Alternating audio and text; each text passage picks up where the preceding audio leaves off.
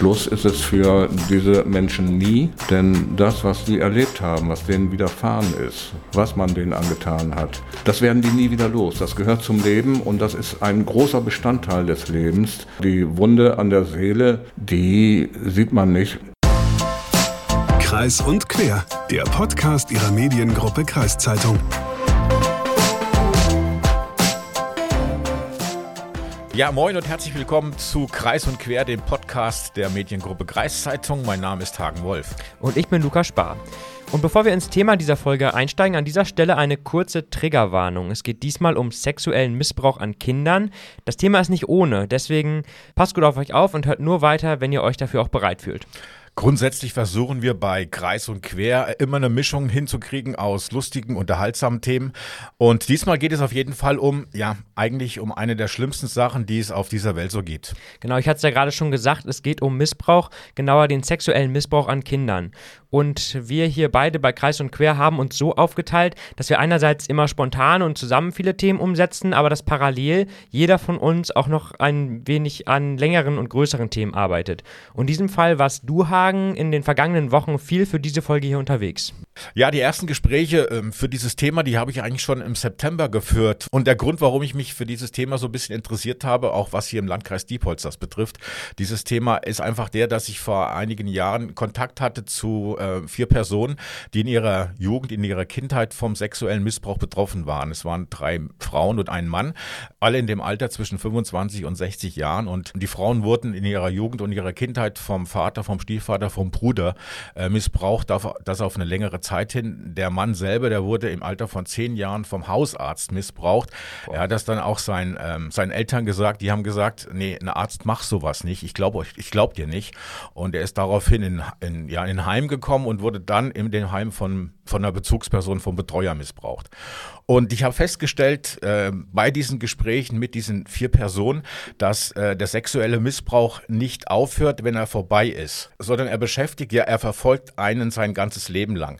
Das ist so wie eine zweite Haut, die man nicht abstreifen kann, nicht abwaschen kann.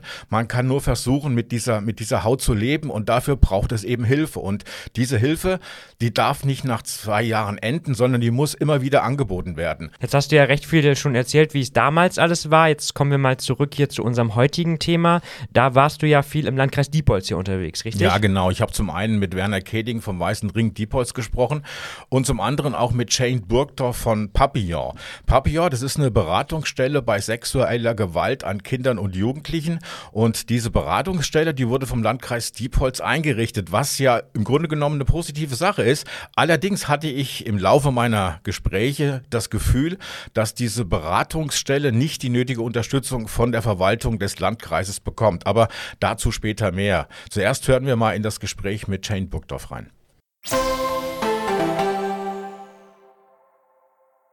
Ja, die grundsätzliche Aufgabe von Papillon ist es, Kinder, Jugendliche und junge Erwachsene zu beraten, bis einschließlich des 27. Lebensjahres, die eben von sexualisierter Gewalt betroffen sind oder eben betroffen waren.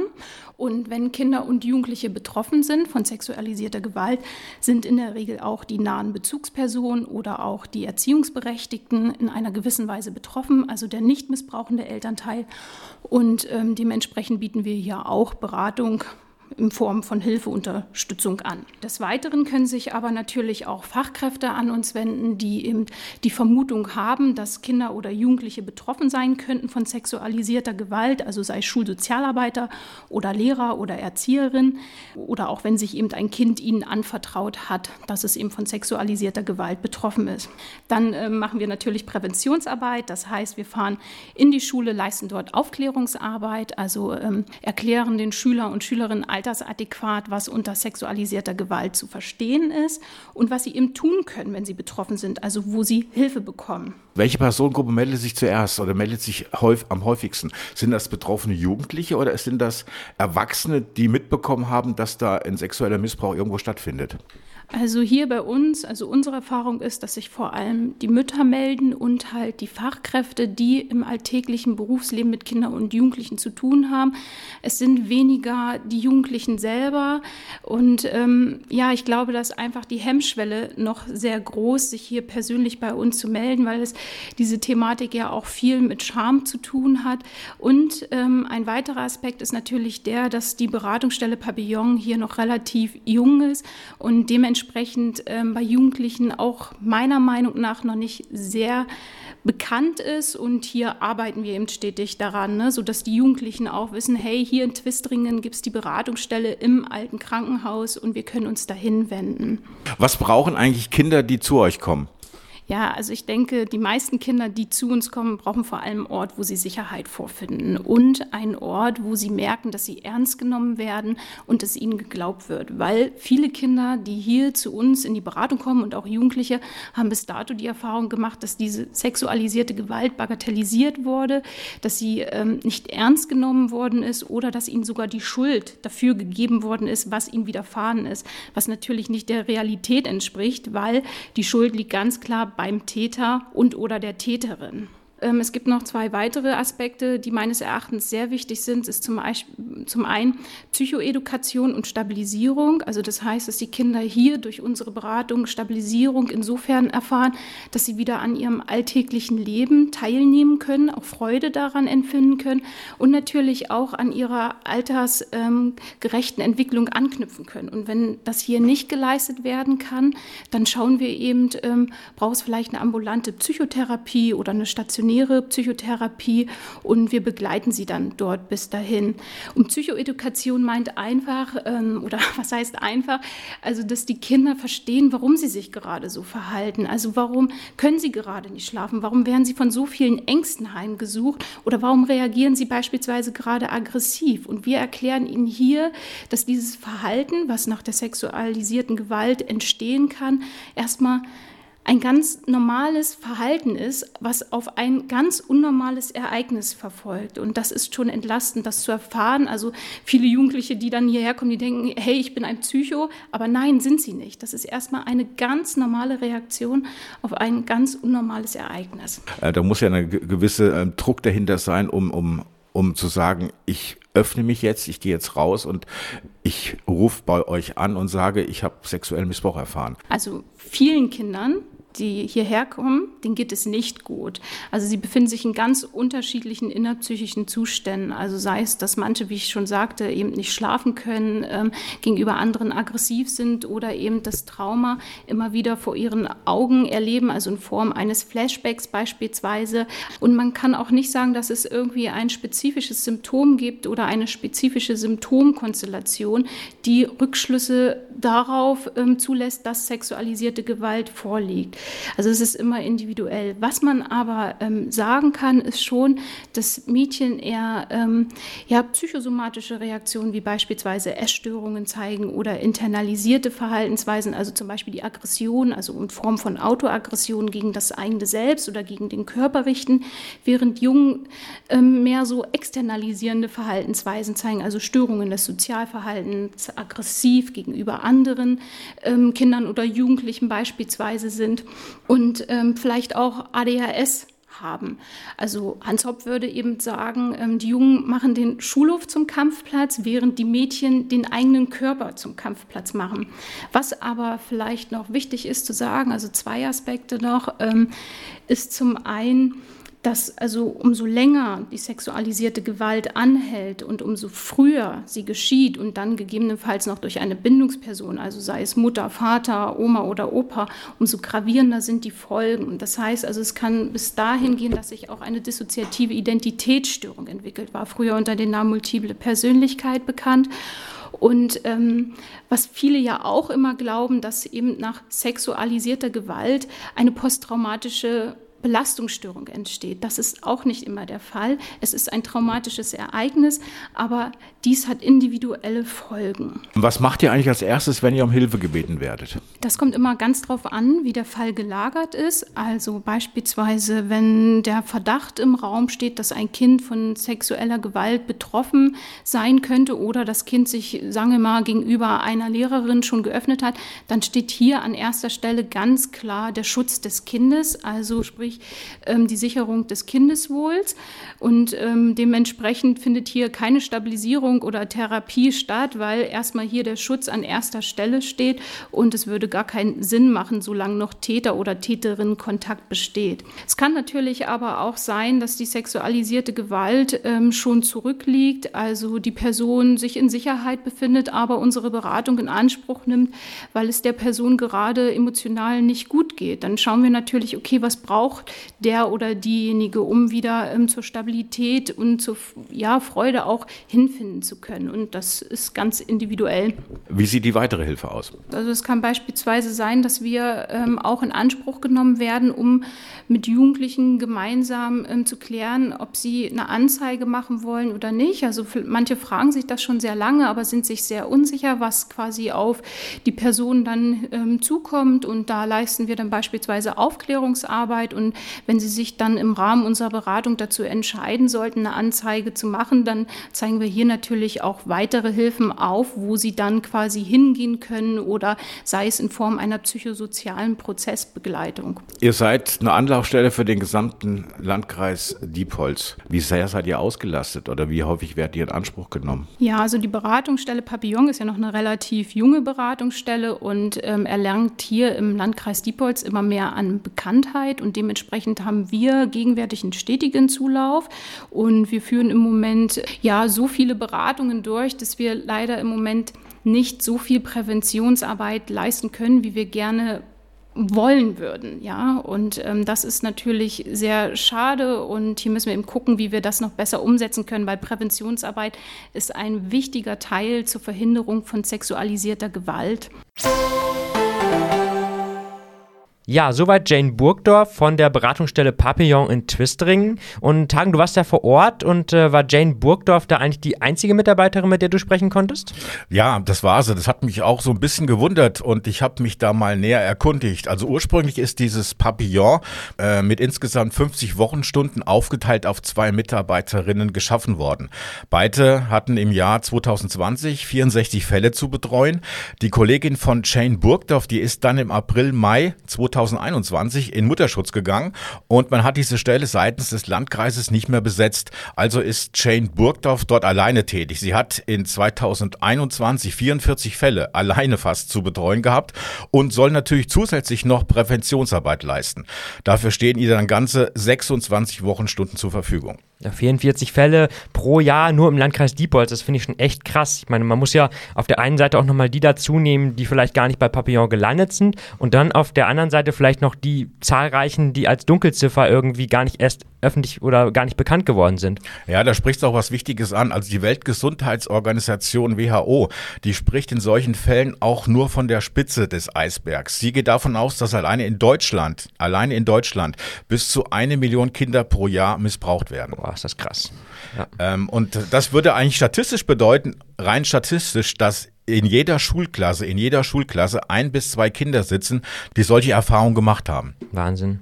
Ja gut, das sind jetzt natürlich nur Hochrechnungen, aber die Zahlen machen mich einfach fassungslos. Also umso verrückter, dass eben für die Prävention hier im Landkreis Diepholz über Papillon offenbar nur 26 Wochenstunden an Arbeitszeit eingeplant sind. Ähm, wie steht eigentlich die Kreisverwaltung dazu? Hast du da mal Kontakt aufgenommen? Ja, ich habe also mit dem zuständigen Fachbereichsleiter telefoniert und wollte auch ein Gespräch mit ihm führen, aber er wollte nicht so recht und er meint, er hätte ja in der Vergangenheit bereits vieles über diese Beratungsstelle gesagt und er hat dabei auch mehrfach betont, dass ihm und dem Landkreis diese Stelle sehr wichtig wäre. Also sehr, sehr wichtig. Und man hat auch Ersatz gesucht. Also wie gesagt, im April, Mai ist die Kollegin in Mutterschutz gegangen und äh, rechtzeitig, wie gesagt, rechtzeitig, ein halbes Jahr später hat man diese Stelle dann ausgeschrieben.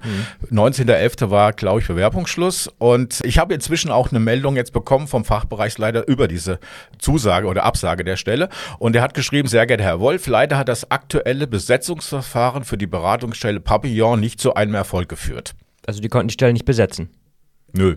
Ja, So kann man es ausdrücken. So kann man sagen. So ne? kann man es ausdrücken, aber sie wollen jetzt schnellstmöglich, schnellstmöglich, nicht hoffe ich ein halbes Jahr später wieder, eine interne Vertretungsregelung organisieren, mit der wir die Phase bis zur Rückkehr der eigentlichen Stelleninhaberin überbrücken können. Also sie wollen sich interne Lösung finden. Ja, da kann man nur hoffen, dass der Landkreis da jetzt auch den Schwerpunkt setzt bei diesem ja so wichtigen Thema, weil wir eben auch gehört haben, wie viele Fälle es auch hier, hier in der Region gibt. Ähm, aber nochmal vielleicht zurück zu Jane Burgdorf und Papillon. Wie waren denn sonst deine Eindrücke da, als du da vor Ort warst? Ja, also ich bin ja mit äh, Jane Burgdorf dann auch durch die Räume von Papillon gegangen. Es sind alles sehr offene und angenehm eingerichtete Räume, was natürlich auch wichtig ist, wenn die betroffenen Kinder und Jugendlichen dort sind und äh, Hilfe bekommen sollen. Und bei diesem Rundgang durch die Räume hat mir Jane Burgdorf erzählt, dass sie die Möbel auch selbst gekauft hat und zusammengebaut hat. Äh, ich habe dann gefragt, ob ihr jemand vom Landkreis wenigstens dabei geholfen hat, diese Möbel zusammenbauen und sie hat das verneint und sie hat auch noch gemeint, dass sie die Räume die hat sie auch größtenteils alleine renoviert. Und da siehst du mal, wie wichtig diese Stelle für den Landkreis ist. Da stellen die ja eine Fachbereichsleiterin ein, äh, um Kinder und Jugendliche, die von sexueller Gewalt betroffen sind, um denen zu helfen. Und das Erste, was sie tun muss, ist die Räume renovieren. Das ist ja Wahnsinn. Und, ja. Also wenn man sich mal vorstellt, hier, ich meine, kennt ja jeder, man kommt ins Büro und jetzt stell mal vor, du musst dir da irgendwie selber alles, ähm, ich meine, gut, wenn man sich einen Schreibtisch aussuchen kann, dann freut man sich ja eigentlich. Wenn du jetzt auch noch den Raum streichen musst und also was, da wird es dann bei mir auch irgendwann aufhören. Ja, genau. Und das ist es ja. Also statt sich gleich um ihre Arbeit zu kümmern, nämlich um betroffenen Kinder und Jugendlichen Hilfe anzubieten, muss er erstmal die Wände streichen. Wahnsinn. Ich weiß nicht, ob dem Landkreis die Stelle wirklich so wichtig ist, wie er gerne immer betont. Ja, glaube ich. Aber der zuständige Fachbereichsleiter hat mir ja auch erzählt, dass man die Stundenzahl bei Bedarf aufstocken will. Also praktisch, wenn mehr vom sexuellen Missbrauch betroffene Kinder und Jugendliche Hilfe bei Popillon suchen, dann will man auch mehr Menschen einstellen oder mehr Leute einstellen für diese Stelle. Und das ist ja äh, meiner Meinung nach ja auch wiederum die falsche Richtung. Man lässt die Kinder sprichwörtlich gesprochen in den Brunnen fallen und versucht dann ihnen zu helfen, anstatt zu verhindern, dass sie in den Brunnen fallen. Daher ist ja auch die Prävention, über die Jane Burgdorf gesprochen hat, sehr, sehr wichtig. Und ich bin jetzt kein so Sozialpädagoge, aber vielleicht gibt es ja die Möglichkeit, mal umzudenken. Also nicht erst helfen, wenn es zu spät ist, sondern helfen, bevor es zu spät ist. Aber das hat ja auch der Fachbereichsleiter zu mir gesagt. Äh, die Politik im Kreistag, die entscheidet ja auch über die Stellenbesetzung im Papillon. Und da hat er ja natürlich auch recht. Aber das habe ich ihm ja auch gesagt. Die Verwaltung kann doch der Politik vorschlagen dass da zum Beispiel äh, Hilfe nötig ist, beziehungsweise dass da noch mehr Leute gebraucht werden im Pavillon. Und dann kann die Politik auch in dem entsprechenden Ausschuss darüber entscheiden, ob es denn so ist. Äh, da muss man als Verwaltung einfach auch mal in Vorleistung treten. So sehe ich das wenigstens. Ja, da kann man nur hoffen, dass irgendwie dieses Zuständigkeitsdurcheinander irgendwie aufgeklärt wird. Einfach zum Wohl der Kinder und auch damit das Präventionsangebot eben aufrechterhalten werden kann. Genau, was natürlich sehr wichtig ist. Eine Stelle, die einspringt, wenn der Staat beim Opferschutz versagt, das ist der Weiße Ring. In Diepholz gibt es eine Außenstelle dieses Weißen Ringes und die wird dort ehrenamtlich von Werner Käding geleitet, unterstützt von seiner Frau Jutta. Beide haben vor Jahren durch einen Schicksalsschlag selbst die Dienste des Weißen Ringes in Anspruch nehmen müssen und haben sich danach ehrenamtlich dafür engagiert. Herr Katie, vielleicht ganz kurz, grob, was macht der Weiße Ring? Also der Weiße Ring ist der einzige bundesweit agierende Verein, der sich um die Opfer von Straftaten kümmert. Es ist ein gemeinnütziger Verein. Sie sagen gemeinnütziger Verein, das heißt, wie finanziert sich dieser gemeinnützige Verein? Durch Beiträge, durch Spenden, durch Geldauflagen, auch Erbschaften und ja, wir kommen einigermaßen zurecht. Sie sagen, Sie kümmern sich, also Sie kümmern sich um die Opfer von Straftaten. Macht der Staat da zu wenig? Ja, das kann man so mit einem Wort sagen. Der Staat macht zu wenig. Wenn der Staat genauso viel Geld ausgeben würde für die Opfer, wie er es jetzt für Täter tut, dann wäre der Weiße Ring sicherlich überflüssig. Der Staat sollte versuchen, das ist jetzt Wunschdenken von mir, Rücksicht auf äh, die Betroffenen von Straftaten nehmen. Es sind Opfer, die oftmals schwer verletzt sind, nicht am Körper, sondern an der Seele. Und da einfach mal hinhören, Rücksichten nehmen, zuhören, was das Opfer oder der Betroffene, die Betroffene sagt. Das ist ganz wichtig. Äh, es, wenn Anträge gestellt werden nach dem Opferentschädigungsgesetz zum Beispiel, dann hat man bei der täglichen Arbeit damit oftmals das Gefühl, diese Anträge werden abgelehnt, weil der Staat sparen muss. Und ich fürchte oder ich weiß, dass der Staat da an der falschen Stelle spart. Das Thema ist ja auch sexuelle, sexuelle Gewalt gegen Kinder und Jugendliche. Äh, was kann da der Weiße Ring machen, wenn Kinder und Jugendliche von sexueller Gewalt betroffen sind? Oh, was können wir machen? Wir können uns anhören, was der oder die Betroffene sagt. Wobei ich gleich dazu sagen muss, mit Kindern, kleinen Kindern werden wir über die Tat nicht reden. Das ist Aufgabe der Fachleute. Aber wir haben eine Zeit lang sehr viele erwachsene Menschen gehabt, die in ihrer Jugend und Kindheit Opfer von sexueller Gewalt geworden sind. Das ist nie aufgearbeitet worden. Diese Menschen, wenn sie sich bei uns melden, merkt man, dass sie eigentlich, ja, eigentlich zerstört sind, dass sie betrogen wurden um ihr bisheriges Leben. Sie sagen, ähm, dass Erwachsene, die in ihrer Jugend, Kindheit sexuelle Gewalt erfahren haben, sich bei Ihnen melden.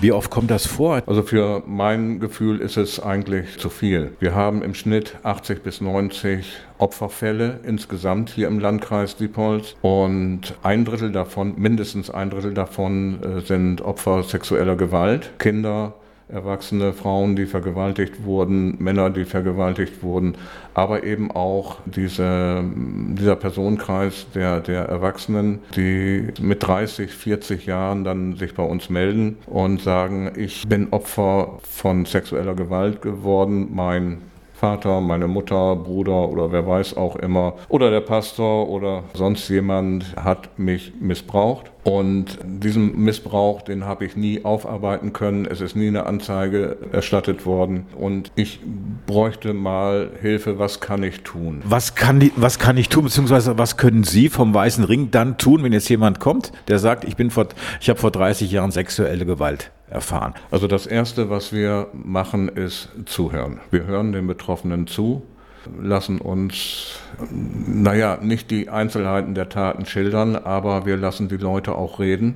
Viele Menschen wollen dann auch endlich einmal jemanden haben, der denen zuhört und denen auch glaubt. Denn bisher hat man diesen Menschen nicht geglaubt, weil das Thema, diese Geschichte ist einfach unangenehm. Niemand will es gerne hören und äh, man sieht es den Leuten ja auch nicht an und in der Öffentlichkeit herrscht ja auch der Aberglaube, dass jede Straftat, äh, die Folgen einer Straftat irgendwann ja auch mal vorbei sind. Jetzt ist aber gut oder äh, man muss ja auch mal, da muss ja auch mal Schluss sein.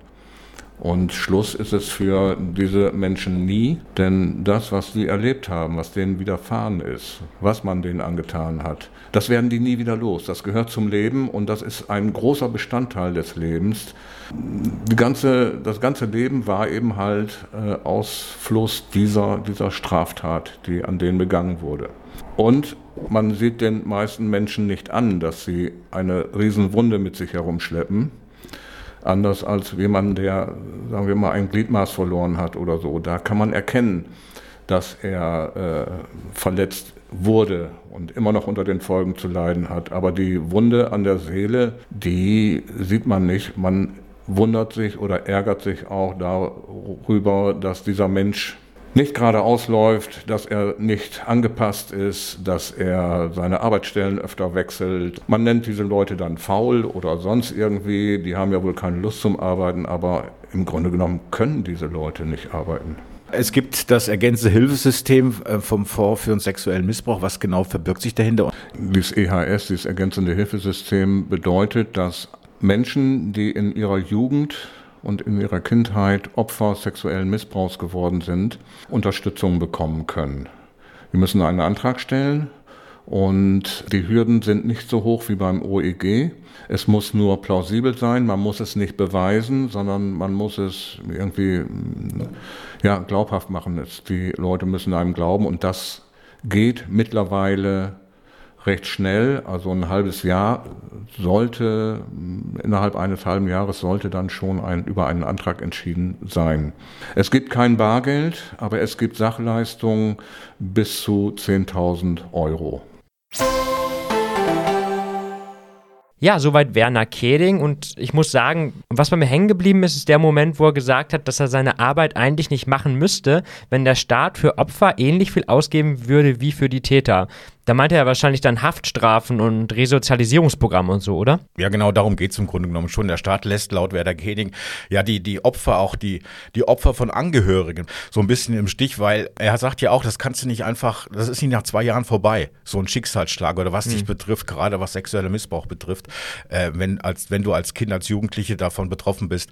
Du musst ständig betreut werden und du brauchst immer ein Hilfeangebot. Und da ist der Staat einfach viel mehr in der Pflicht. Ja, und was man dann auch zum Beispiel kennt, zumindest bei großen öffentlichkeitswirksamen Unglücken, sage ich mal, dass der Staat eine Art Entschädigung zahlt an die Opfer und ich frage mich dann aber immer, hilft das den Menschen wirklich? Also ich sage jetzt mal klar, abseits der Kosten für eine Bestattung oder so, aber wenn von mir ein geliebter Mensch sterben würde, würde das selbst eine Million Euro ja nicht ausgleichen oder irgendwie ungeschehen machen. Ja, das stimmt, aber vielleicht macht es vieles leichter, ähm, weil auch der Täter vielleicht dann auch nochmal zusätzlich bestraft wird.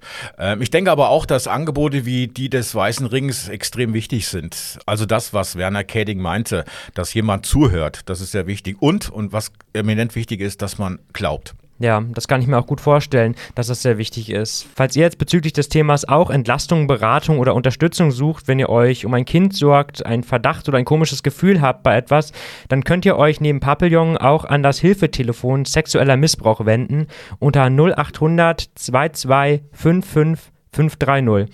Das ist montags, mittwochs und freitags von 9 bis 14 Uhr sowie dienstags und donnerstags von 15 bis 20 Uhr bundesweit kostenfrei und natürlich anonym erreichbar. Weitere Infos dazu packen wir euch auch nochmal in die Show Notes. Aber wenn ihr konkrete Hinweise oder einen akuten Verdacht bei anderen Personen habt, dann ist natürlich immer die 110 die richtige Rufnummer. Abseits davon hoffen wir jetzt, dass wir euch mit dieser Podcast-Folge einen kleinen Überblick über das Thema und die Hilfsangebote vor Ort gegeben haben. Und wenn wir aus eurer Sicht etwas vergessen haben, ihr uns kritisieren oder einfach nur loben wollt, dann schreibt uns natürlich gerne an podcast.kreiszeitung.de. Außerdem freuen wir uns natürlich, wenn ihr diese Folge mit Freundinnen, Verwandten, Bekannten oder in den sozialen Netzwerken teilt, damit dieses Thema die Aufmerksamkeit bekommt, die es auch verdient. Und jetzt bleibt uns eigentlich nur noch kurz der Blick auf die nächste Woche. Genau, da geht es wieder etwas munterer zu, wobei eigentlich unter Vorbehalt, weil so richtig weiß das nämlich keiner. Es geht um die Kulturbranche und deren Kampf gegen die Folgen der Corona-Pandemie. Wir sprechen unter anderem mit dem Veranstalter des Apple Tree Garden Festivals in Diepholz und dem Kunst- und Kulturverein Kulturschock in Asendorf. Seid also gespannt. Genau, und bis dahin bleibt gesund und ein schönes Wochenende. Ciao.